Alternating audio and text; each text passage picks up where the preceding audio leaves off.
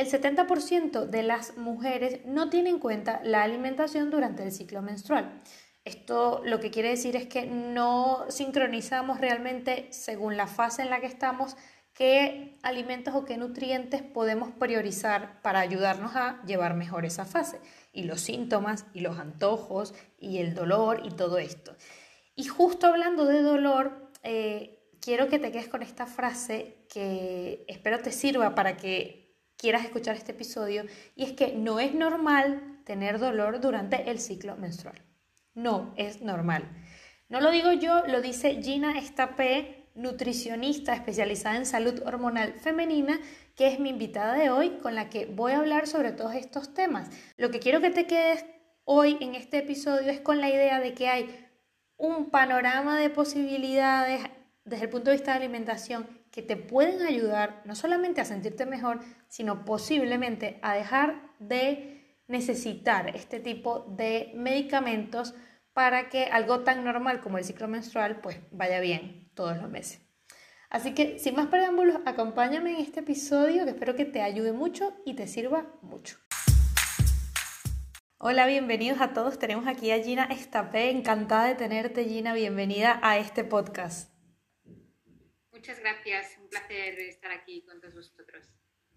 Bueno, Gina, hoy quiero hablar de un tema del cual el 70% de las mujeres no tiene en cuenta, y me incluyo también, porque realmente lo conozco, pero no, no lo tengo en cuenta. Acaba de pasar el gato, muy bien. El gato quiere ser parte de este episodio.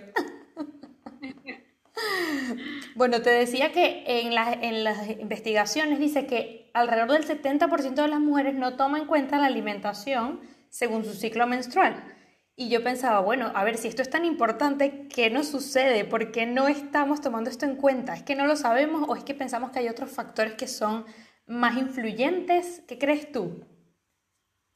Yo creo que en general no lo tenemos en cuenta, o al menos lo que veo también a las mujeres a mi alrededor, ¿no? Pues amigas, familiares, eh, bueno, o las mujeres a mi alrededor, es que la alimentación no la tenemos en cuenta, pero no solo en cuanto al ciclo menstrual, sino en nuestra salud en general, ¿no? Muchas veces es como la alimentación sé que me sirve para, para nutrirme, sé que me puede engordar o adelgazar, que muchas veces el pensamiento es como muy reduccionista a esto, y más allá de aquí, pues no me planteo mm, realmente que la alimentación pueda estar teniendo un impacto en mi salud, ¿no? Ya sea en el ciclo, sino también en mi salud digestiva, en mi salud intestinal, eh, en mi salud en todos esos aspectos, ¿no? Entonces yo creo que hay un poco mm, falta de conocimiento en este aspecto, falta de, bueno, de educación nutricional, ¿no? De, entender un poco que realmente aquello que comemos tiene un impacto en, nuestra salud en, muchos, muchos ámbitos. Y si lo comparamos con otras variables como por ejemplo el estrés, el ejercicio mm, o algunos desequilibrios hormonales, mm, ¿en qué rango entraría la alimentación? O sea, vamos a, poner un poco en situación, ¿no? Una persona que hoy tiene algún tipo de problema o de molestia con el ciclo y esto es recurrente, ya vive con ello y ni siquiera se plantea la alimentación, es porque a lo mejor piensa, no, es que hay otros factores que influyen más que lo que yo estoy comiendo. También, y de hecho, eh, la alimentación es una pata muy importante pero no es la única, obviamente, y el estrés y la gestión emocional, por ejemplo, como tú has comentado, la actividad física, son, son ah, otras patas que también tienen un papel súper importante, y no tampoco sería correcto pensar que la alimentación lo es todo, pero sí que es verdad que tiene un papel muy, muy importante, principalmente porque a través de la alimentación estamos aportando a nuestro cuerpo los nutrientes necesarios que necesita para que este ciclo se pueda dar de manera adecuada. Eh, pero también porque la alimentación, como decía, también puede influir en muchos otros aspectos de nuestra salud, ¿no? que a su vez estos aspectos de salud pueden condicionar nuestro ciclo menstrual. Una, basada, una alimentación, por ejemplo, basada en productos procesados eh, puede tener un impacto, por ejemplo, en nuestra microbiota intestinal. ¿no? Y esta microbiota intestinal, si hay una disbiosis, o está, que quiere decir que está alterada, este tiene un impacto en nuestra salud y eso también puede condicionar nuestro ciclo ¿no? al final. Por tanto, es como que puede puede condicionar de manera directa y de manera indirecta la alimentación, para decirlo de algún modo. Pero evidentemente, como decía, no es la única pata, ¿no? Y muchas veces, en función de los síntomas que puedan aparecer en cada mujer, eh, pues a lo mejor nos, nos, interesará más potenciar la alimentación o nos interesará más potenciar, por ejemplo, el estrés y, la gestión emocional, ¿no? Depende de cuál sea el, el, factor de vida que mayor o consideremos que mayor tenga pues, un papel en, en aquella mujer. De acuerdo. ¿Y podemos poner algún ejemplo de qué síntomas has visto como en algunos pacientes que has detectado que pueden canalizarse a través de la alimentación, como para ejemplificarlo? Bueno, muchas veces, por ejemplo, cuando hay dolor menstrual, que ahí dentro del dolor menstrual es un abanico muy grande, ¿no? Porque el dolor menstrual puede ser eh, secundaria, o sea, que hay una dismenorrea secundaria, que puede ser que haya una patología detrás, como la endometriosis, por ejemplo. Entonces ahí la alimentación tendrá un papel muy, muy importante, pero también hay que tener en cuenta muchos otros factores. Pero también la dismenorrea puede ser primaria, ¿no? que, quiere decir que, que, quizás no hay una patología detrás. Entonces, en estos casos que hay dolor menstrual, pero no hay una patología aparente que, la, esté causando este dolor, ¿no? Eh, la alimentación tiene un papel muy importante porque con la alimentación podemos potenciar alimentos más pro o antiinflamatorios o, menos o más, antiinflamatorios.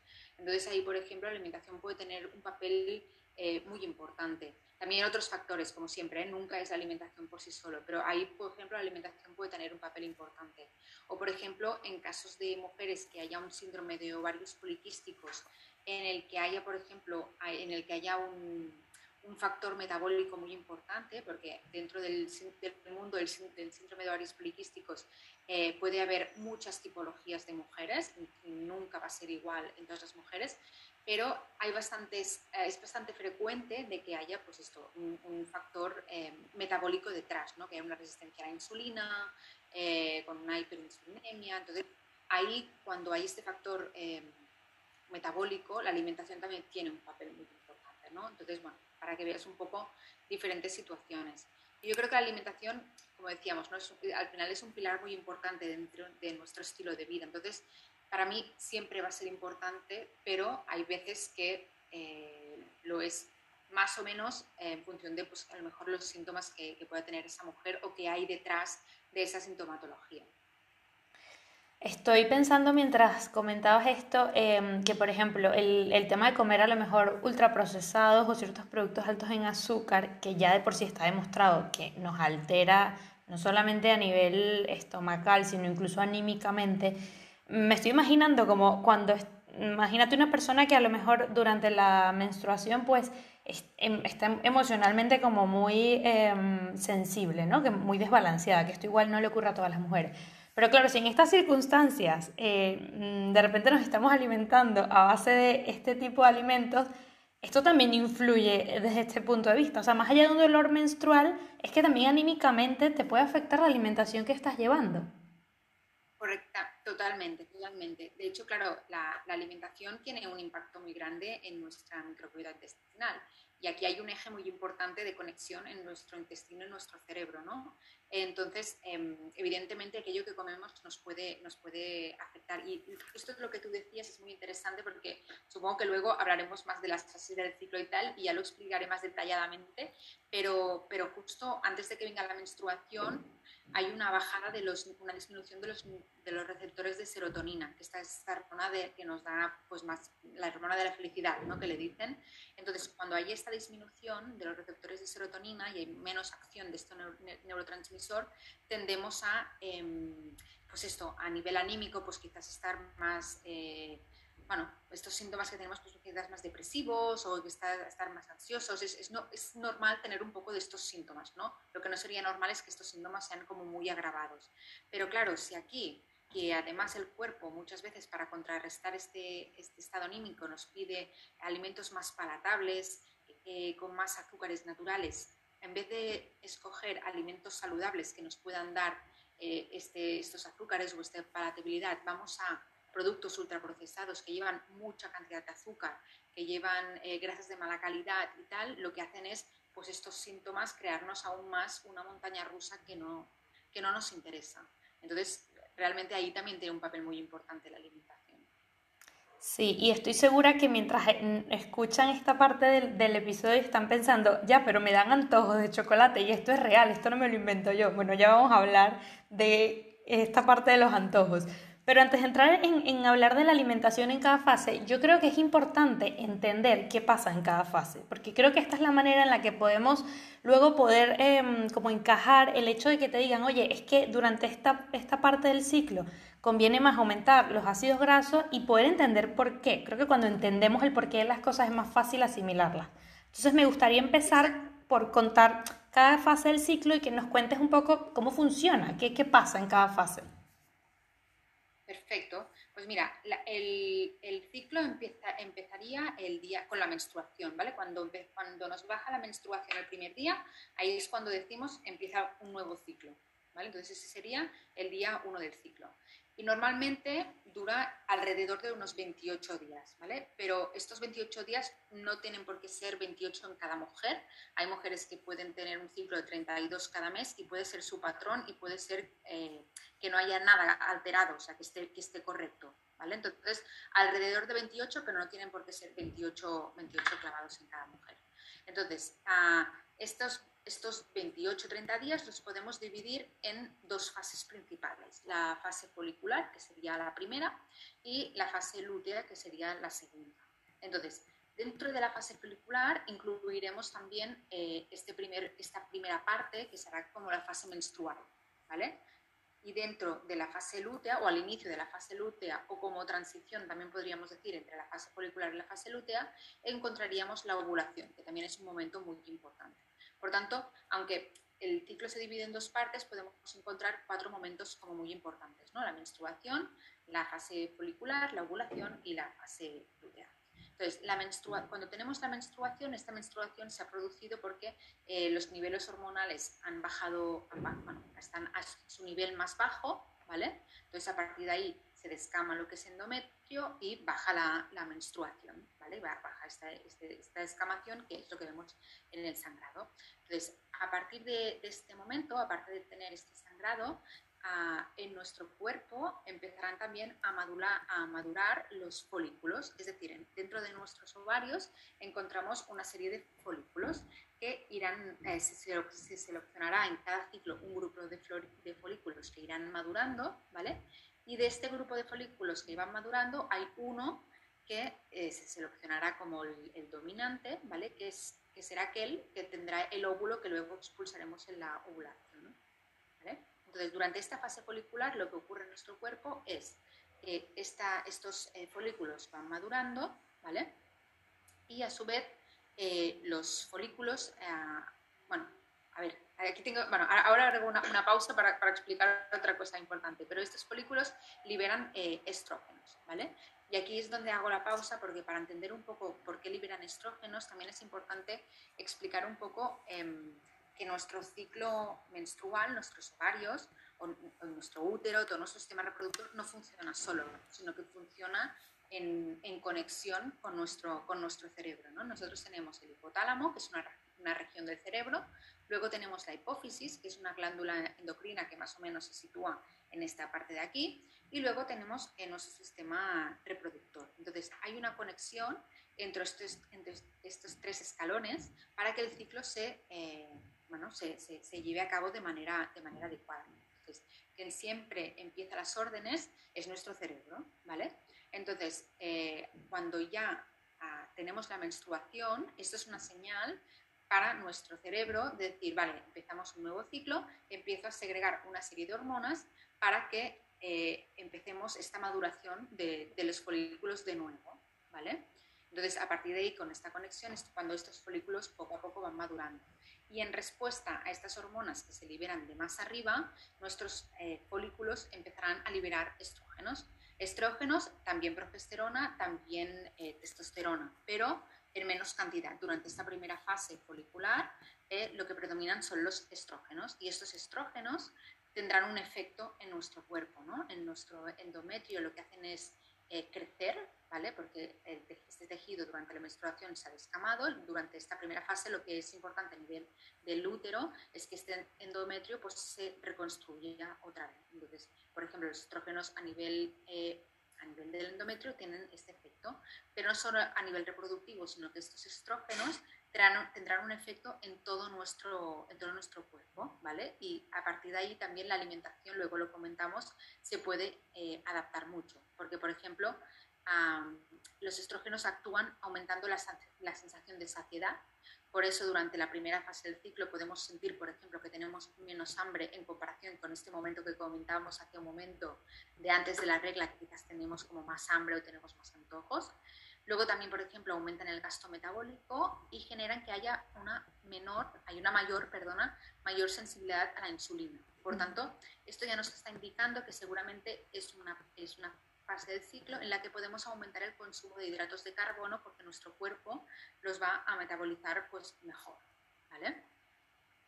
Dicho esto, estos estrógenos irán aumentando durante esta primera fase del ciclo hasta, se irán acumulando, acumulando, acumulando, hasta llegar a unos niveles elevados, que esto servirá de señal a nuestro cerebro para que libere una gran cantidad de una hormona que se llama LH, que generará un pico de LH y esto es lo que hará que eh, de nuestro folículo dominante salga el óvulo hasta las trompas de falopio y se pueda producir esta, esta ovulación. Entonces, este óvulo sale de este folículo que había eh, madurado, sale hacia las trompas de falopio y irá viajando eh, por nuestras trompas. Bueno, y en caso que se produzca fecundación, pues se producirá fecundación, en caso de que no, pues, pues no, ¿no? Entonces, este, esta bolsita que había dentro de los ovarios que contenía este, este óvulo que ha salido para ser fecundado o no, se va a quedar eh, en un, bueno, se va a transformar en una glándula también endocrina, ¿vale? Que lo que hará es segregar progesterona es la, la, hormona que va a predominar eh, durante esta segunda fase del ciclo, y por eso se llama fase eh, leutinizante, ¿no? porque esta se llama cuerpo lúteo, esta, esta glándula que se va a quedar dentro de, de los ovarios. Entonces, esto es, muy importante porque en el caso de que se produjera fecundación, la progesterona que, libera este cuerpo lúteo es la que va a permitir eh, que, este, este embarazo se pueda llevar a cabo. si no hubiera suficientes niveles de progesterona, este embarazo es, mucho, es muy difícil de que, se lleve a cabo. Entonces, una vez el, embrión ya se va desarrollando y se forma la placenta, entonces la placenta es la que, la que toma el relevo a este cuerpo lúteo para liberar esta progesterona. Eh, entonces, durante esta segunda fase, esta progesterona tendrá efectos también, al igual que los estrógenos, en todo nuestro cuerpo, no, no solo a nivel de, del útero, sino también pues, a muchos otros niveles. Y así como los estrógenos aumentaban la sensación de saciedad y generaban una mayor sensibilidad a la insulina, cuando la progesterona está alta, pasa un poco lo contrario. ¿no? Durante esta segunda fase del ciclo hay una menor sensibilidad a la insulina. Por tanto, esto también nos da pistas de cómo podemos un poco adaptar nuestra, nuestra alimentación. Entonces, durante esta segunda fase, eh, la progesterona está elevada. Si nuestro cuerpo detecta que hay fecundación pues se llevará a cabo el embarazo. Cuando detecta que no hay fecundación, poco a poco este cuerpo lúteo se va degradando, por tanto los niveles de progesterona van bajando, también los estrógenos, que también, aunque la progesterona predomina, también, también hay, estrógenos en esta fase, y estas hormonas poco a poco irán bajando por la eliminación de este, bueno, sí, por la eliminación de este cuerpo lúteo, irán bajando.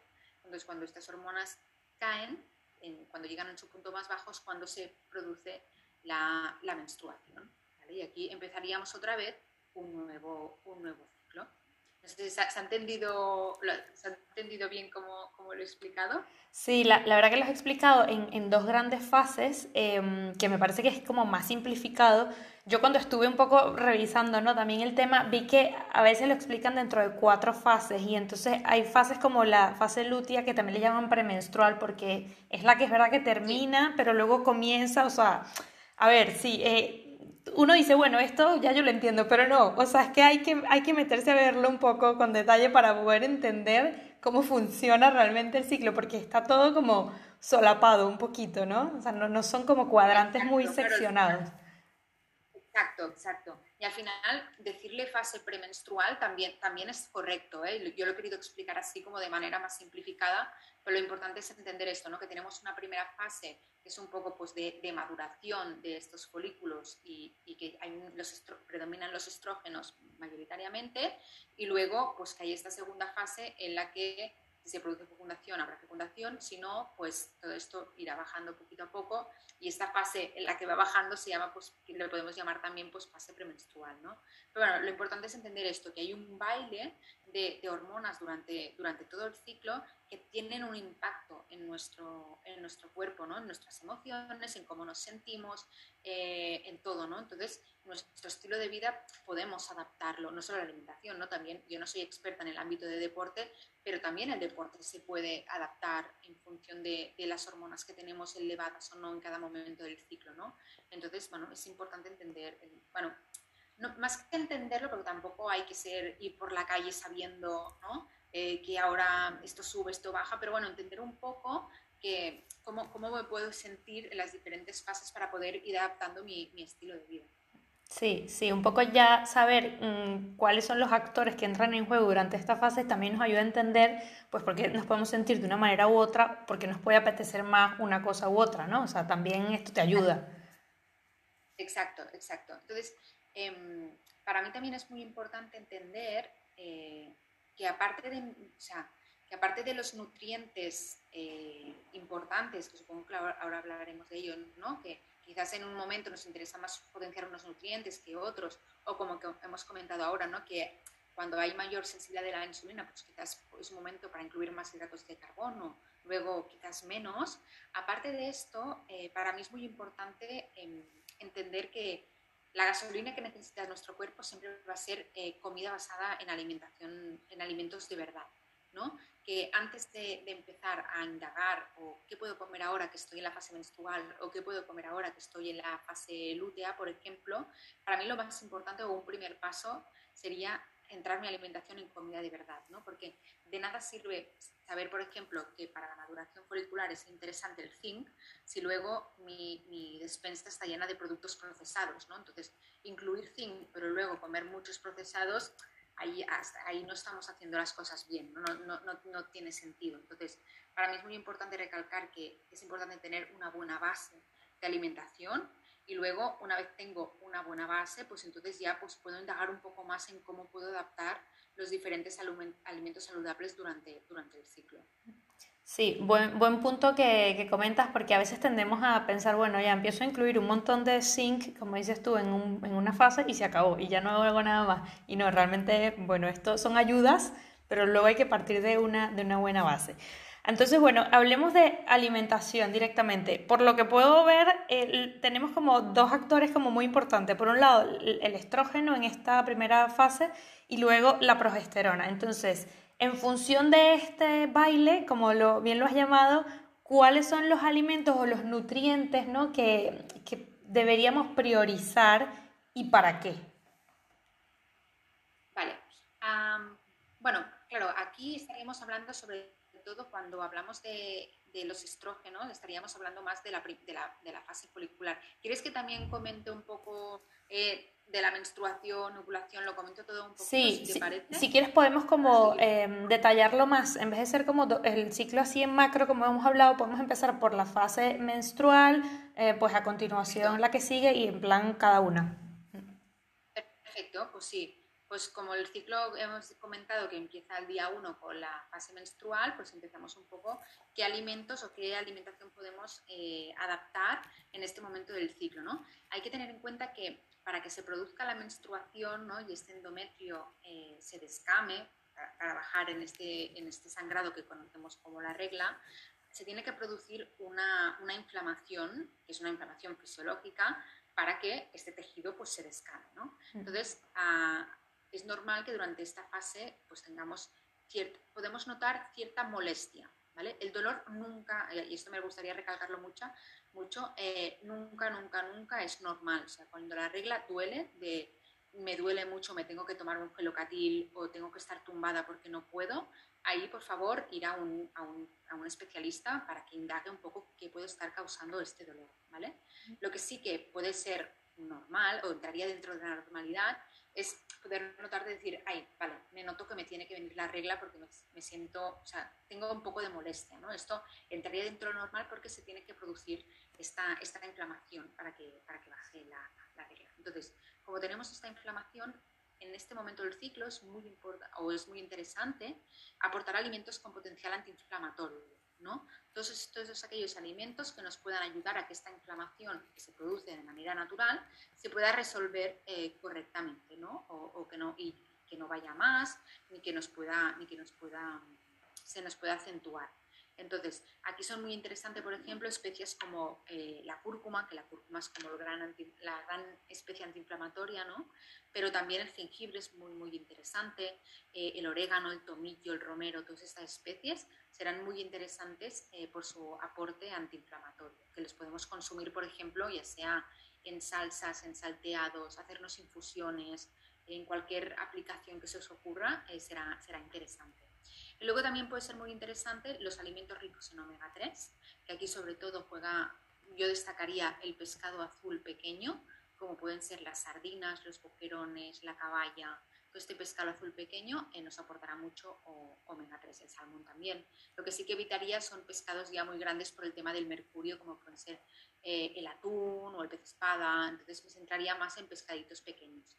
Y el omega 3 también tiene un potencial muy antiinflamatorio, entonces sería muy interesante también durante esta fase. Incluso, te diré, no hace falta empezar el día 1, sino unos días antes, cuando ya sabemos que se nos está acercando la menstruación, empezar a incorporar estos alimentos antiinflamatorios ya nos va a, ayudar. Luego también será muy interesante, por ejemplo, los alimentos ricos en vitamina E, porque también son, bueno, tienen potencial antiinflamatorio. Entonces, vitamina E, por ejemplo, el aceite de oliva virgen extra sería como, como el, top. La estrella. también tenemos las nueces. Sí, la estrella. Eh, también tenemos las nueces, tenemos el aguacate. Todo lo, que son grasas saludables normalmente nos, nos aportan vitamina E. Luego, como tenemos una pérdida de sangre muy grande con la menstruación, pues evidentemente también será eh, importante aportar alimentos ricos en, en hierro, ¿no? que nos ayuden eh, pues a, recuperar un poco este, este, hierro que estamos perdiendo a través de la menstruación. Y aquí también será muy interesante aportar alimentos que nos ayuden a potenciar la absorción de este hierro, ¿no? como pueden ser la vitamina C o los betacarotenos, por ejemplo. ¿Qué más? Eh, aquí también una cosa muy interesante es que, eh, por ejemplo, el, sobre todo te diría que los grandes bloques durante esta fase menstrual sería esto, alimentos antiinflamatorios y alimentos ricos en hierro y estos que he comentado que pueden ayudar a, mejorar su absorción. ¿no? Pero luego también, por ejemplo, es interesante conocer que el calcio es un mineral eh, estrógeno dependiente, es decir, que cuando los estrógenos están elevados se aumenta más su absorción. Por tanto, en esta fase menstrual que las hormonas, como hemos dicho, se encuentran en su punto más bajito, pues a lo mejor aportar más alimentos ricos en calcio, porque tendremos menos absorción, también puede ser interesante, ¿vale? Que no, no hay que, no tenemos por qué recurrir al lácteo si no queremos, sino simplemente, por ejemplo, las crucíferas, las crucíferas llevan mucho, mucho calcio, además, por ejemplo, el brócoli también es muy rico en vitamina C, que nos va a ayudar a absorber mejor el hierro, por tanto, todos estos alimentos serán interesantes eh, tenerlos en cuenta.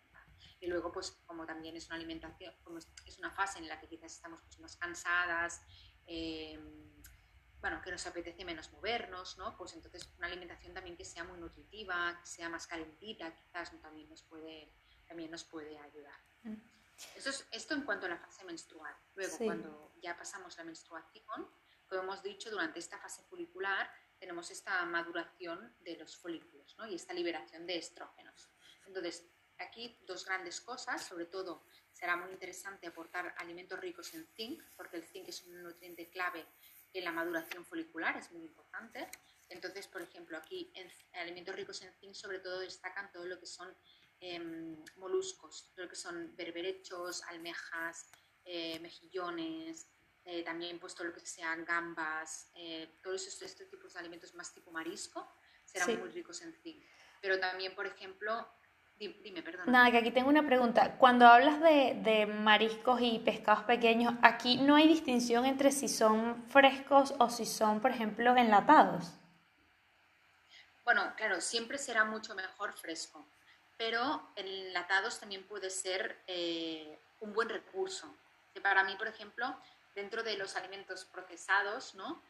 Serían, habría los que son más ultraprocesados, que están elaborados pues, con harinas, con azúcares, con grasas de mala calidad, eso tendríamos que evitarlo, Pero también hay un grupo de productos procesados que son menos procesados, para decirlo de algún modo, que son aquellos que ya podemos comprar, que como por ejemplo las legumbres cocidas o como por ejemplo el pescado enlatado, que quieras que no está procesado respecto al pescado fresco, pero son recursos de despensa que nos pueden servir si un día, por ejemplo, no nos apetece comer, por ejemplo, sardinas y no hemos tenido tiempo de ir a la pescadería o lo que sea, si tenemos unas sardinas en lata, también son un buen alimento. Vale. Ahora, claro, lo podemos consumir fresco, siempre será mucho mejor porque siempre se va a mantener mejor todos los nutrientes, ¿no? Pero las latas también pueden ser, o incluso yo te diría si puede ser en tarro de cristal para evitar eh, temas de, tóxicos y tal, siempre será mejor en un, bote de cristal, ¿no? Pero bueno, que estas conservas también pueden ser un recurso en, en nuestra alimentación. Perfecto. Eh, entonces, como decía, el zinc, aparte del marisco, también pues, en las semillas de calabaza, por ejemplo, en el pollo, en el queso curado, ¿vale? hay diferentes, diferentes alimentos. Sí que es verdad que, eh, por ejemplo, las semillas de calabaza son muy ricas en zinc, pero los alimentos de origen vegetal siempre tienden a tener menos eh, biodisponibilidad o lo absorbemos en menor cantidad que los de, que los de origen animal. Pero bueno, una persona que a lo mejor no consuma marisco, pues consumir semillas de calabaza o molerlas, por ejemplo, para añadir eh, a las sopas o las ensaladas puede ser también un, recurso. Luego, como tenemos los estrógenos elevados, como hemos comentado, y hay esta mayor sensibilidad a la insulina eh, y, hay un mayor gasto metabólico, pues es una fase donde podemos aumentar el consumo de hidratos de carbono. Hidratos de carbono tipo frutas, cereales integrales, tubérculos, legumbres, evidentemente todo lo que son eh, más procesados, más harinas, más azúcares, yo los evitaría igualmente, ¿no? Para, para, tener esa base saludable durante todo el ciclo, ¿no? Pero durante este momento, esta fase del ciclo, pues podemos aumentar su consumo, porque nuestro cuerpo pues lo va a gestionar, eh, lo va a gestionar mejor, para decirlo de algún modo. A partir de ahí, cuando llega la ovulación, Aquí va a ser muy interesante alimentos ricos en, vitamina A, ¿vale? Porque la vitamina A es, eh, ayuda a la producción de progesterona. Entonces, todo lo que son, por ejemplo, alimentos ricos en betacarotenos, que son todos estos naranjas, ¿no? La calabaza, el boniato, la zanahoria, em, ¿qué más? Bueno, el, brócoli, por ejemplo, aunque sea verde, también lleva cierta parte de betacarotenos. Pero bueno, sobre todo aquellos más naranjas son aquellos que nos aportan más betacarotenos. Entonces, durante la ovulación, que la ovulación, claro, la ovulación muchas veces no podemos saber qué día exacto ovulamos, ¿no? No, no es el día que ovulamos, sino cuando vemos que se acerca como la mitad del ciclo, pues ahí potenciar betacarotenos puede ser, puede ser beneficioso. Y también, como nos acercamos ya o entramos en la fase lútea, también eh, serán interesantes micronutrientes como por ejemplo el magnesio, que ahora cuando hablamos de la fase lútea hablamos un poco más del magnesio, vitaminas por ejemplo del grupo B, la B9, la B12, eh, polifenoles antioxidantes, todas al final son frutas y verduras, pues, pues, todos estos nutrientes también nos beneficiarán. Aquí en la fase ovulatoria había leído que como hay menor resistencia a la insulina, lo mejor es bajar los carbohidratos, que bueno, esto no siempre nos pasa porque hay personas que pueden decir que les apetece como comer más carbohidratos en esta fase o, o, no tanto. Sí, ahora, ahora explico porque de hecho, bueno, eh, yo, la ovulación he, dicho solo los, los los betacarotenos, pero claro, con la ovulación, como empezamos la fase lútea, en esta fase lútea sí que interesa em, disminuir un poco la presencia de hidratos de carbono, ¿vale? ¿Por qué? Porque, como hemos comentado, con la progesterona y la bajada de estrógenos, pues hay una, una mayor, o sea, como antes había una mayor sensibilidad a la insulina, ahora hay una menor, ¿no? Hay una mayor resistencia a la insulina, para decirlo de otro modo, y hay un aumento fisiológico del hambre, ¿vale? Porque, y esto también responde un poco a la pregunta de por qué nos pueden apetecer más hidratos de carbono. Porque como el cuerpo se está reservando, está, bueno, está generando reservas o quiere almacenar más energía por si se produjera un embarazo, pues que este se pueda em, eh, llevar a cabo de manera adecuada o en caso de que no haya em, embarazo, también será importante tener ciertas reservas para poder afrontar una menstruación y un nuevo ciclo que vendrá. Entonces es una fase en la que nuestro cuerpo eh, tiende a almacenar más energía de manera natural porque lo necesita, ¿no? por una cuestión fisiológica. Entonces, claro, aquí se nos juntan dos cosas, ¿no? Una mayor sensibilidad a la insulina, pero también eh, más hambre. Entonces, muchas veces se cae también en el error, yo creo, de decir, vale, como hay una mayor resistencia a la insulina, elimino carbohidratos. Pero claro, aquí esta resistencia a la insulina que tenemos no es como cuando tenemos em, una patología metabólica, ¿no? cuando tenemos una diabetes o un problema metabólico real, sino que es una cosa fisiológica de nuestro cuerpo. Entonces, eh, no hay que eliminar, según mi, según mi parecer, no hay que eliminar carbohidratos, pero sí que podemos disminuir su consumo respecto a la primera fase y escoger aquellos más complejos, con más fibra y quizás con menor carga glucémica, ¿vale? Para acompañar un poco estos cambios que se producen. Pero no es necesario ni hacer dieta keto ni eliminar carbohidratos por completo, hay por completo, simplemente pues escoger unos más adecuados para, para esta fase. Y aparte, como comentábamos antes, durante esta fase también hay estos, esta disminución de los receptores de serotonina que esto contribuye también a que haya más hambre y más estas fluctuaciones que decíamos del estado anímico, ¿no? Entonces, por eso también nos apetece más dulce, más carbohidratos, eh, alimentos más calóricos, más palatables. Entonces, aquí el error, como comentábamos antes, sería, eh, bueno, por decirlo, perdón por la palabra, pero a la mierda toda mi alimentación saludable, me, tiro a los procesados porque mi cuerpo me lo pide, ¿no? Entonces, claro, allí no lo estaríamos haciendo bien. Para mí lo importante es eh, teniendo, sabiendo que nuestro cuerpo se va a comportar así, ¿no?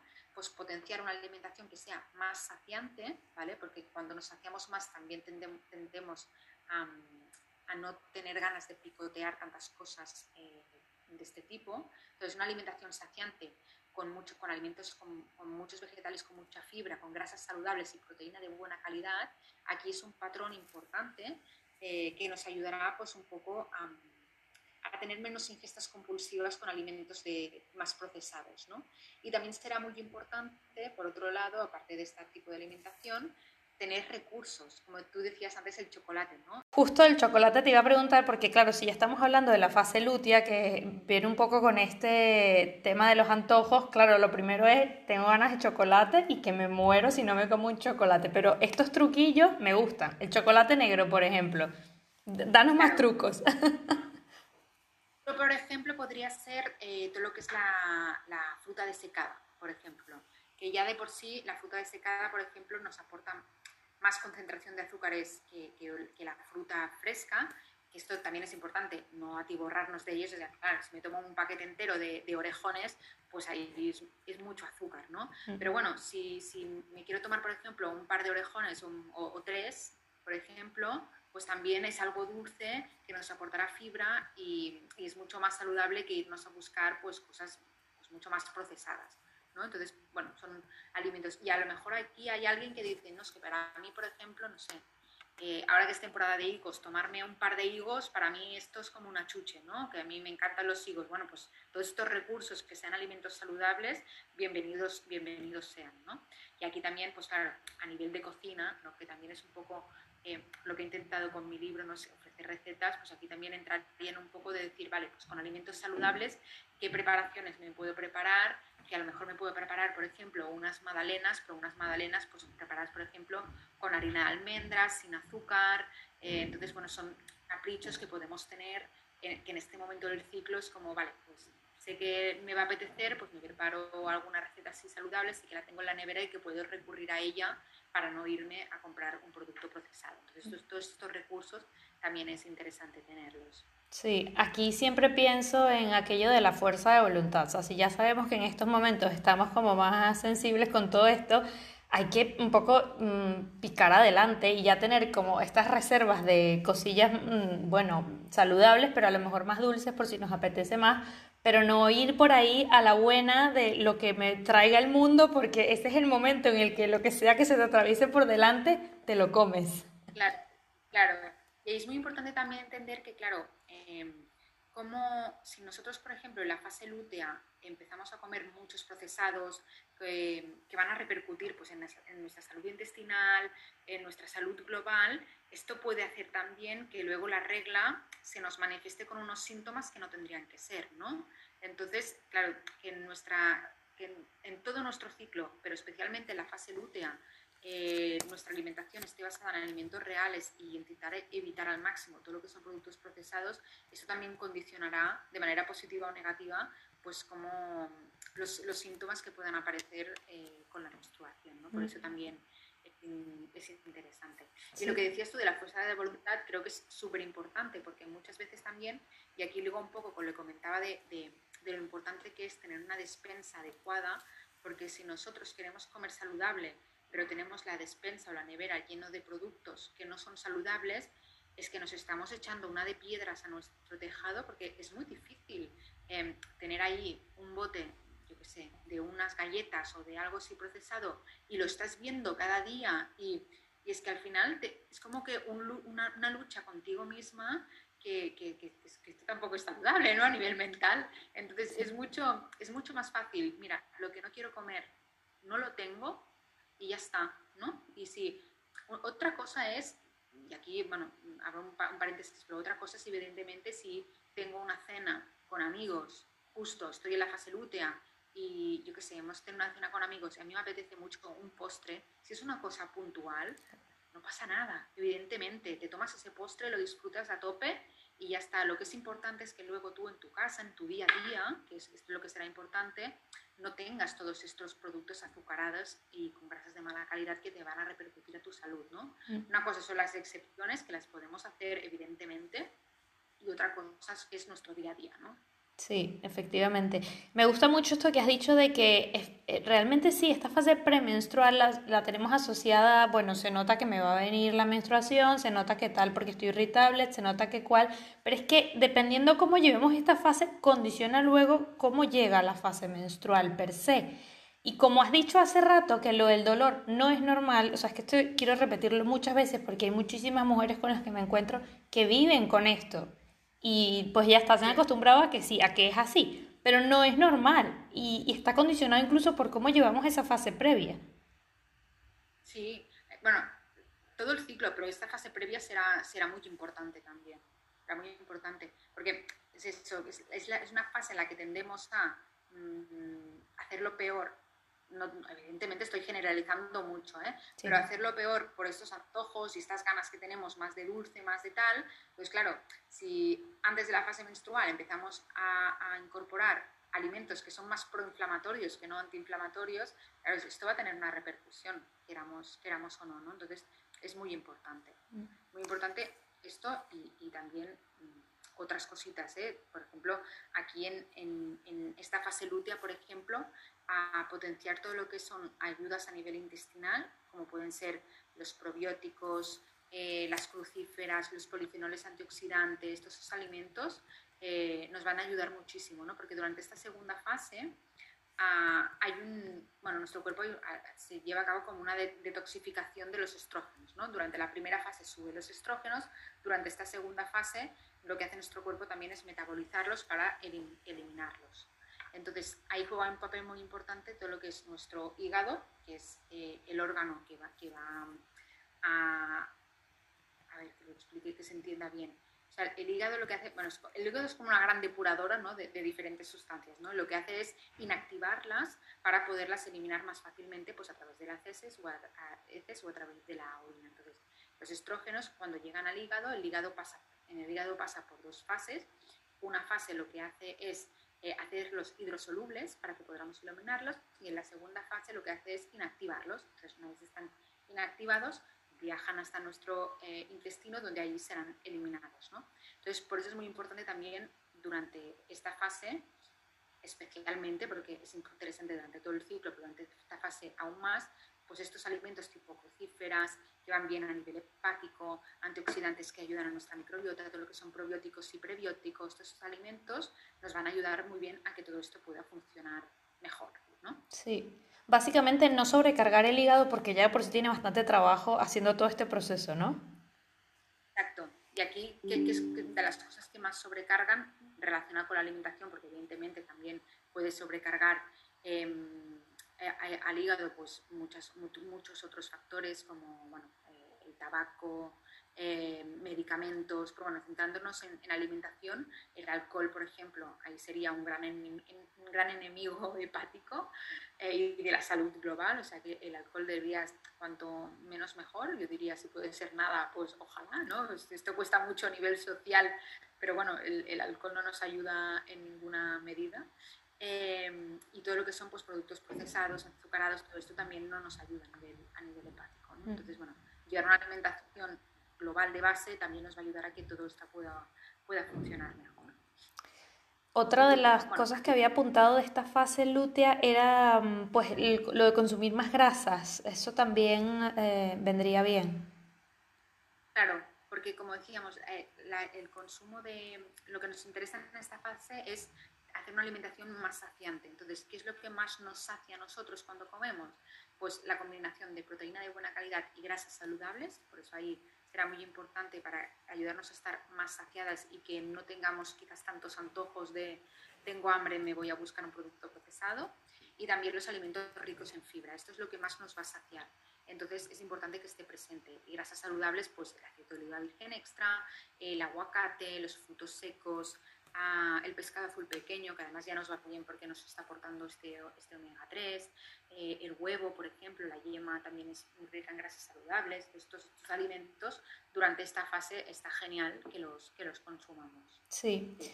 Y mm. también será muy importante, perdona, como, como último apunte, que me acabo de acordar, em, todo lo que son, aunque el hierro es muy importante durante la fase menstrual para llenar estos depósitos, en esta segunda fase también es importante que esté presente porque el cuerpo lúteo, que hemos, dicho que es esta glándula que está dentro de nuestros ovarios que ha liberado el óvulo, que es la que secreta la progesterona, es una glándula muy vascularizada, ¿vale? Entonces necesita que le llegue mucho oxígeno. Entonces, si ya de por sí tenemos poco hierro o tenemos más anemia o hay un peor transporte de este oxígeno, eh, este cuerpo lúteo puede em, funcionar peor. Entonces podemos, hay, puede ocasionar que tengamos menos niveles de progesterona. Entonces esto no nos interesa porque nos interesa que la progesterona esté en niveles adecuados para em, equilibrar un poco los efectos que se han generado con los estrógenos, para decirlo de algún modo que se entienda. ¿vale? Entonces, aparte del hierro, también, por ejemplo, em, hay alimentos que son ricos en una sustancia que se llama óxido nítrico, que por ejemplo lo tienen la remolacha o la espinaca o la rúcula, que también em, fomentan que haya una óptima vascularización de este cuerpo lúteo. Entonces, eh, allí también son nutrientes que serán, que serán interesantes. Vale, vale, de acuerdo. Bueno, a ver, creo que nos ha dado un panorama bastante amplio y, muy detallado, eh, pero yo creo que en general lo que podemos decir es que es verdad que cuando tienes una base de alimentación que ya de por sí combina un poco de todo esto de lo saludable. Luego es cuestión como de agregar algunas cosas más o menos en función de, las fases, pero no, lo veo yo tan complejo tampoco de, incorporar. Claro, es que al final, yo, y es una cosa que en, el libro he querido recalcar mucho, ¿no? que al final la clave está en la base, porque cuando tu base de alimentación es saludable, hay verduras, hay frutas, hay proteína de buena calidad, hay grasas saludables, hay fibra, em, es que muchas veces todos estos nutrientes importantes, el zinc, eh, el hierro, es que ya los estamos aportando sin tener que pensar en ellos, ¿no? Entonces, para mí es muy importante esto, la base, la base, que sea una, base saludable y luego ya, pues quizás podemos jugar más con estas cosas, ¿no? Primera fase del ciclo, pues a lo mejor ahí puedo meter más cereal, más legumbres. Segunda fase del ciclo, como sé que hay esta disminución de la sensibilidad a la insulina, pues ahí quizás disminuyo un poco cereal y quizás los hidratos de carbono que predominan, pues quizás son frutas más tipo frutas del bosque, que tienen una menor carga glucémica, eh, tubérculos que son, que son más fibrosos, ¿no? Entonces podemos jugar un poco más ahí y con los antiinflamatorios al principio del ciclo, pero mm, tampoco es eh, romperte la cabeza con, con, con, mil cosas nuevas, no es un poco lo que ya estás haciendo bien, que es tu base de alimentación saludable, pues organizarlo de algún modo, potenciar algunas cosas más que otras en otros momentos. Pero al final, si la alimentación es saludable, es eso. Vitamina B9, que es muy importante, ya la estás aportando, vitamina D también, el magnesio también. O sea que al final estás aportando muchas cosas ya con una buena base. Sí. Luego también pienso en, desde el punto de vista de alimentación intuitiva, que cuando esto ya lo vuelves un poco parte eh, de, de tu rutina normal, yo creo que el mismo cuerpo te lo va pidiendo, o sea, de decir, oye, hoy me apetece comer algo con cúrcuma porque me siento un poco hinchada y ya ni siquiera te pones a pensar en qué, en qué ciclo estoy, qué día es hoy, sino que yo creo que viene un poco como natural, ¿no? Sí, sí ¿qué pasa? Yo creo que sí. Lo que pasa es que yo creo que actualmente estamos, bueno, hay muchas mujeres que muy poco conectadas ¿no? con, nuestra, con nuestro ciclo. Entonces, claro, ahí eh, yo creo que tienes que llegar a un punto muy de, de, conocerte a ti misma, de conocer cómo es tu ciclo. Y hay muchas mujeres que no conocen cómo, cómo es su ciclo, ¿no? También porque se toma mucha anticonceptiva también, ¿no? Entonces es muy frecuente de decir, no quiero quedarme embarazada, me tomo anticonceptivo y no me planteo cómo esto puede estar afectando a mi ciclo. Entonces, claro, cuando tomamos anticonceptivos, esta conexión que hablamos del cerebro con nuestras, con nuestras glándulas no funciona. Entonces ahí también tener intuición es un poco difícil, ¿no? Porque es que no, no, está funcionando. Entonces esto sumado a que estamos poco conectadas en general con nuestro cuerpo, pues yo creo que es difícil. Pero si llegamos a este punto de conocernos, eh, evidentemente el cuerpo ya, ya ves que te lo pide también. Sí, estoy totalmente de acuerdo con lo que has dicho porque además lo he vivido. Estuve una época en la que mi tratamiento médico, que ya vamos a hablar de, de qué es lo que pasa a nivel médico, era, pues tengo varios poliquísticos, pues pastillas anticonceptivas. Y es verdad que durante ese tiempo yo no, entendía nada ni sabía muy bien cómo funcionaba el cuerpo, porque al final está siendo regulado por una cosa externa, ¿no? Por un componente externo. Y hasta que no empecé a dejarlo ya y a entender un poco más cómo funciona el ciclo, incluso a regular cosas que a nivel médico me decían no se pueden regular si no tomas un tratamiento de este tipo, es que em, empecé a entender realmente eh, un poco esto más a nivel intuitivo, ¿no? A, conectarte con el, con el cuerpo. Y bueno, justo ya que hemos tocado este tema, te quiero preguntar esto, ¿no? A nivel médico, así como hay un 70% de mujeres, dicen las investigaciones, que no toman en cuenta eh, la alimentación durante el ciclo menstrual, cuando tienes un, un, tema de pues, irregularidades o dolores menstruales y vas al médico de cabecera o al ginecólogo muchas veces, no te dicen, oye, vamos a ver cómo está tu alimentación, ¿verdad que no, no suele pasar? Esto sigue siendo un tema más de nutricionista. Pero este es un tema más de nutricionistas y también te tengo que decir que nutricionistas que se hayan también especializado más en este tema, porque es que además yo también viví esto que tú has dicho, ¿no? De, tener ovarios poliquísticos, tomar anticonceptivas porque me dijeron toma y, y, tomarlo durante, durante años, hasta que empecé a estudiar nutrición y me di cuenta de decir, wow, no tenía ni idea de que los anticonceptivos me estaban, o sea, realmente que no tenía una regla real, ¿no? Entonces ahí decidí dejarlo y a partir de allí también como estudié nutrición y tal empecé a entender muchas cosas, ¿no? Pero, pero claro, muchas veces eh, pasa esto, ¿no? Que a, nivel médico, eh, por suerte, creo que cada vez hay más ginecólogos y ginecólogas que van em, entendiendo un poco a, a nivel de hábitos cómo afectan en el ciclo y esto está empezando a cambiar, por suerte. Pero en general, claro, también, y ellos no tienen tampoco ninguna culpa, porque yo mm. creo que es al final la carrera médica que al final es, eh, tienes este problema, tienes este tratamiento, ya está, no, no, no indagan más en, cómo puede afectar la alimentación y otros hábitos. De hecho, en general los médicos, a no ser que estudien cosas de nutrición, en la carrera prácticamente no hacen nada de nutrición, ¿no? Entonces, es normal tampoco que puedan recomendarte. Lo, que, lo, lo óptimo sería es que ginecólogos y nutricionistas pudieran trabajar juntos para realmente poder dar recomendaciones eh, más holísticas, ¿no? más globales. Pero también a nivel de la carrera de nutrición, que yo eh, las he cursado, eh, tampoco te cuentan mucho cómo la alimentación está relacionada con el ciclo. ¿no? Luego, yo he hecho cursos de especialización porque es un tema que me interesaba y ahí es donde realmente he aprendido cómo funciona todo. ¿no? Pero no te creas tampoco que todos los nutricionistas van a saber cómo cómo tratar un poco eh, cuando hay alteraciones del ciclo con la alimentación. Pero bueno, sí que es verdad que eh, poniendo médicos y nutricionistas, normalmente tratar con alimentación es más un tema de, de nutricionistas. Más que nada por eso, porque hay mucho desconocimiento de, de cómo funciona, ¿no? Y normalmente a nivel médico siempre es eh, pastilla, pastilla anticonceptiva. Sí. Es como la, la, solución a todo, ¿no? Y yo no digo que tampoco que sean mal, o sea, seguro que habrá, o sea, seguro que hay casos en los que pueden ser una ayuda, ¿no? Pero bueno, claro, darlo de entrada cuando no hemos analizado cómo es el estilo de vida de esa mujer y que a lo mejor esa mujer es sedentaria, tiene mucho estrés, eh, come mal, ¿no? con muchos procesados y tal, ostras, pues antes de darle una pastilla anticonceptiva, vamos a intentar mejorar todo esto y vemos si funciona. Si funciona, que muchos, en muchos casos mejora, pues ya está, es que no hace falta irte a una pastilla, ¿no? Si aún así vemos que no funciona por lo que sea, pues a lo mejor una pastilla anticonceptiva puede venir bien durante un tiempo, ¿no? Pero, pero para mí nunca es la primera, la primera solución. Muy bien.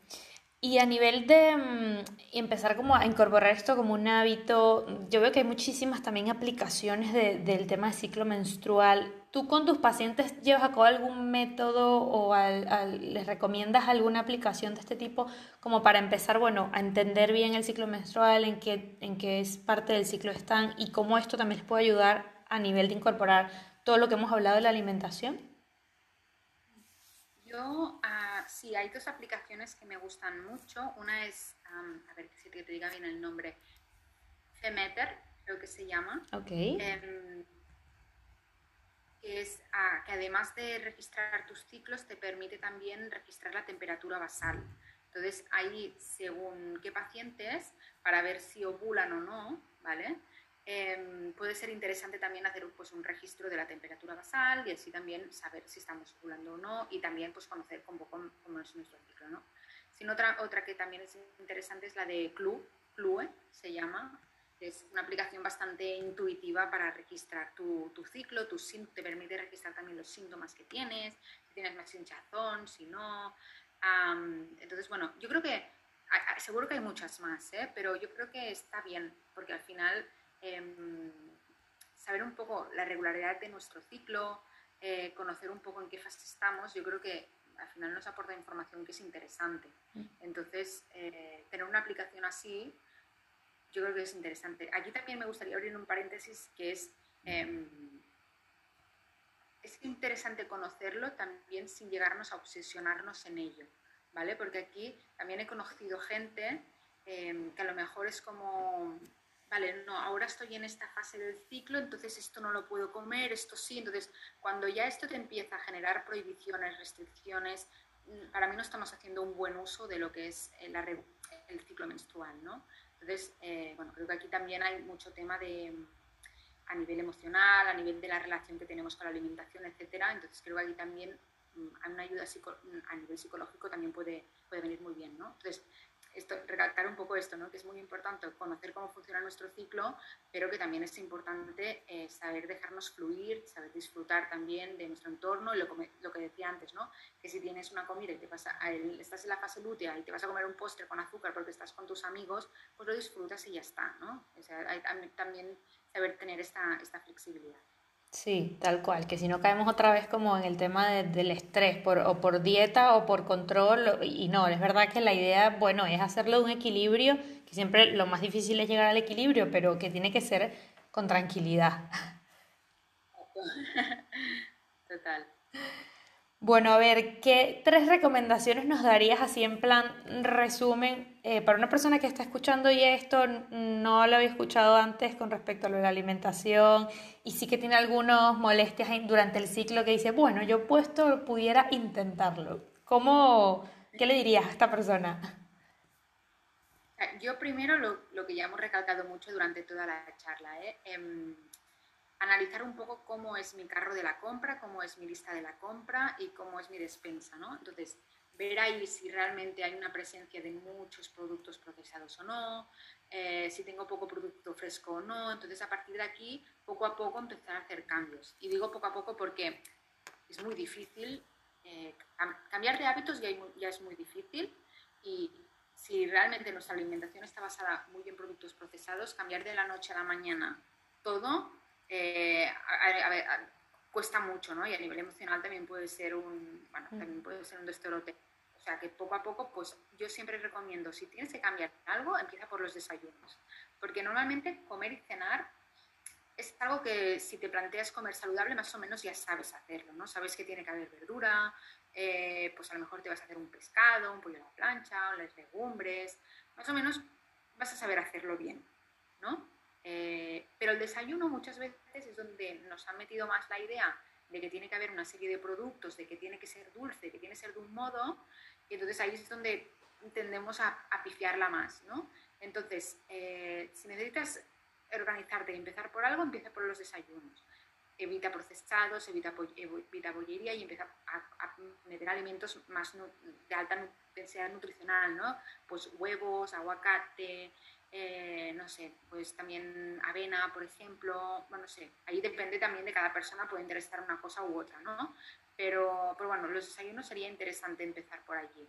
Y luego ya, pues poco a poco vas cambiando eh, las otras cositas. Pero al final, el primer paso para mí sería la base, ¿no? Que sea, que tengamos alimentos de verdad en la despensa, en la nevera, para, para poder así llevar una alimentación saludable de manera global. Luego, claro, en función del síntoma que pueda presentar la mujer, nos puede interesar más una cosa u otra. Pero bueno, siempre podemos escoger, por ejemplo, un momento del ciclo. Si somos personas que la, regla nos tiende a doler, eh, que ahí, vuelve a abrir, paréntesis, el dolor no es normal vayamos a un especialista que nos mire que no haya una patología detrás, súper importante, pero en caso que no haya una patología, pues si la menstruación es un momento del ciclo que yo pues me siento peor o que me duele más o tengo más molestias, pues quizás empezar por la fase menstrual, pues añadiendo, fijándonos más ahí, ¿no? Metiendo pues más eh, alimentos antiinflamatorios, más especies antiinflamatorias, todo lo que hemos comentado, pues podemos empezar por aquí. Entonces, cuando esto ya más o menos lo tengamos eh, dominado o tengamos ya más por la mano qué alimentos son antiinflamatorios y ya no nos cueste añadirlos, pues quizás nos podemos plantear pues esto, durante la primera fase del ciclo, eh, pues añadir, podemos, bueno, pues añadir más, más carbohidrato o, menos, que al final tampoco tiene que ser cuadriculado, ¿no? Esto, pero em, en la segunda fase del ciclo menos, potenciar aquí más el zinc, aquí más el, el hierro, entonces ir viendo. Pero pero sin agobios, exacto, lo que decíamos. Mm. Bien, me gusta lo de que has dicho el desayuno porque hace poco tuve un episodio con Raquel Bernasser sobre el tema de desayunos y bueno, hay, hay muchísimo para escuchar sobre esto que has dicho y cómo impacta esa primera comida del día.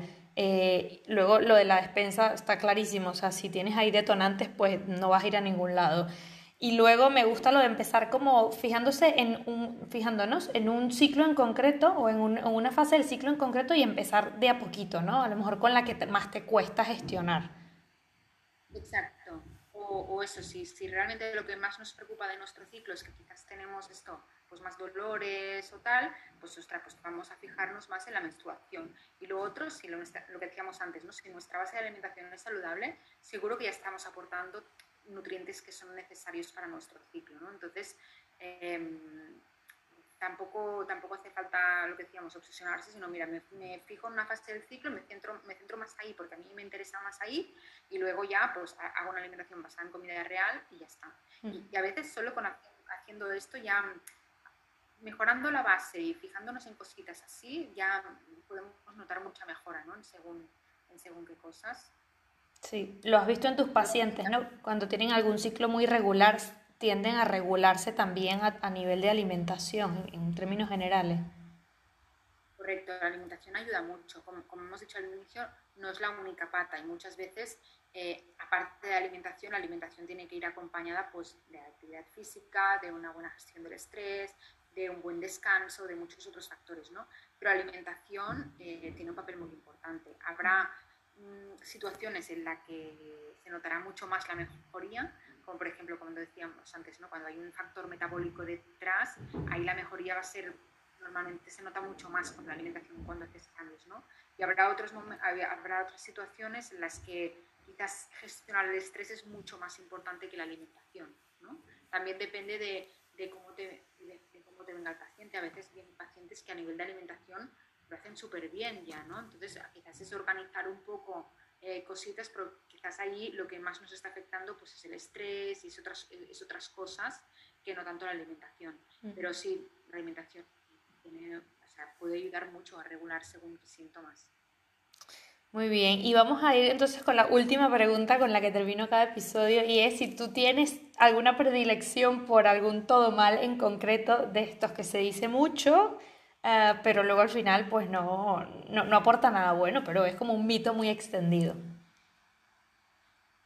Mira, a ver, mm, puede, puede haber varios relacionados con la alimentación, como ya te digo, como la gente no tiene tanta conexión con la alimentación, con el ciclo, no se me ocurre así un todo mal. Quizás te diría esto, lo que hemos comentado, ¿no? eh, segunda fase del ciclo tengo que eliminar carbohidratos porque hay una resistencia a la insulina. Bueno, tampoco es así. Además es que los hidratos de carbono también son necesarios para nuestro cuerpo, también ayudan a calmar el sistema, el sistema nervioso. Por tanto, en una fase en la que hay, por ejemplo, esta disminución de la, serotonina, que podemos estar más nerviosas o más así, los hidratos de carbono nos pueden beneficiar. Lo único que vamos a escoger aquellos que sean mejor, ¿no? O sea, eliminar los carbohidratos para mí no es un, no es no es un. Em, y luego, relacionado más con el ciclo, eh, aquí hay, bastante, hay varios mm, todo mal, te diría yo. Uno, eh, normalizar el dolor de la regla, ¿no? Decir, no, tengo la regla, eh, estoy mal, pero es, normal. No, no, no, te tienes que sentir mal por tener la regla, ¿no? Este sería el gran, el, el, estrella, ¿no? Te diría yo.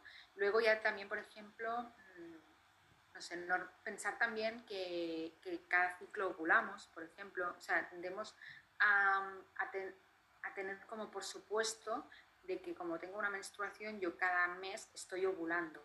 Pero hay ciclos que pueden ser anovulatorios y que, tengas un sangrado no significa que tú hayas ovulado. Entonces, em, por eso esto también es interesante tenerlo en cuenta, sobre todo aquellas mujeres que dicen, ostras, eh, quiero quedarme embarazada, ¿no? Entonces ahí analizar si estamos ovulando o no es, es, importante. Y muchas veces es algo que no es que sea un todo mal, porque no es que haya un mito, pero es algo que muchas veces desconocemos, ¿no? Obviamos y también es interesante mm. tener en cuenta. Ya, sí, como que se da, se da por sentado que esto sucede. Exacto. No sé si a ti se te ocurre alguno que hayas oído que quieres que comentemos. Pues a mí el que más me ha gustado es el de no es normal tener dolor. O sea, de hecho, no es normal, pero queremos normalizarlo porque tomamos analgésicos para ello y, y, ya está. Y, pero, pero no es lo normal tomar un analgésico todos los meses porque tu cuerpo naturalmente tiene que desarrollar un ciclo que además es lo que te mantiene viva y como mujer y, y tienes que opacarlo con un analgésico. Hay, hay algo ahí que no encaja. Yo diría que ese, pero bien, has hecho una buena panorámica de todos. Bueno, Gina, me ha encantado mucho hablar contigo y no quiero dejar pasar la oportunidad de decir a todos también que quienes les guste ya la alimentación saludable y quieran además tener como muchas más opciones, tu libro es un básico de despensa porque tiene muchísimas recetas buenísimas, súper saciantes y súper apetitosas y que, bueno, eso te dan como muchas más ideas también para para aplicar durante el ciclo, por supuesto. Sí, la verdad es que procuré un poco eso con el libro, ¿no? que aparte de lo que decías tú, entender un poco cómo, cómo funciona, porque cuando entendemos cómo funciona es cuando entiendo por qué me está diciendo que aquí puedo hacer unas cosas u otras y aparte pues aportar muchas ideas, ¿no? Porque puedo saber que el zinc es interesante, pero luego con los alimentos ricos en zinc a lo mejor no sé qué hacer, ¿no? No sé cómo cocinar y tal. Entonces, aportar ideas que sean sabrosas y sean saludables, pues creo que también es importante y es un poco lo que he procurado con, con el libro. Sí. Así que nada, bueno, si llega las manos, espero que, que, os guste mucho. Sí, bueno, dejaré el link directo al libro para que todo el que esté interesado lo pueda adquirir porque sí que está muy interesante, sobre todo esto que has dicho de que hay a veces alimentos pues que no nos gustan naturalmente y pensamos, uy, esto va a ser horrible que yo tenga que comer esto en esta fase, pero es que a lo mejor hay maneras de incorporarlos de forma creativa y que, y que sean sabrosas, o sea, que realmente disfrutemos comiendo, que esto es importantísimo importante, exacto. Bueno, Gina, muchísimas gracias por estar en este episodio y bueno, espero verte pronto en otros temas también. Gracias, muchas gracias a ti por invitarme, ha sido un verdadero placer. Un minuto antes de que te vayas, solo quiero recordarte que todo lo que hemos mencionado en este episodio lo tienes muy bien apuntado en las notas que si aún no te has suscrito al canal, déjame decirte que todo mal, porque al suscribirte en tu reproductor de podcast habitual, no solo recibes una notificación de cada nuevo episodio, sino que además podrás guardarlo para escucharlo luego cuando tú puedas. Si crees que este episodio puede ayudar a alguien, compártelo con quien tú quieras y también por los canales que tú quieras. Y sígueme a través de arroba todomal.podcast, donde tienes siempre un resumen que te dejo con los puntos más importantes para recordar y también para guardar y que puedas consultarlo cuando lo necesites. Gracias por estar ahí y nos vemos pronto en un próximo episodio.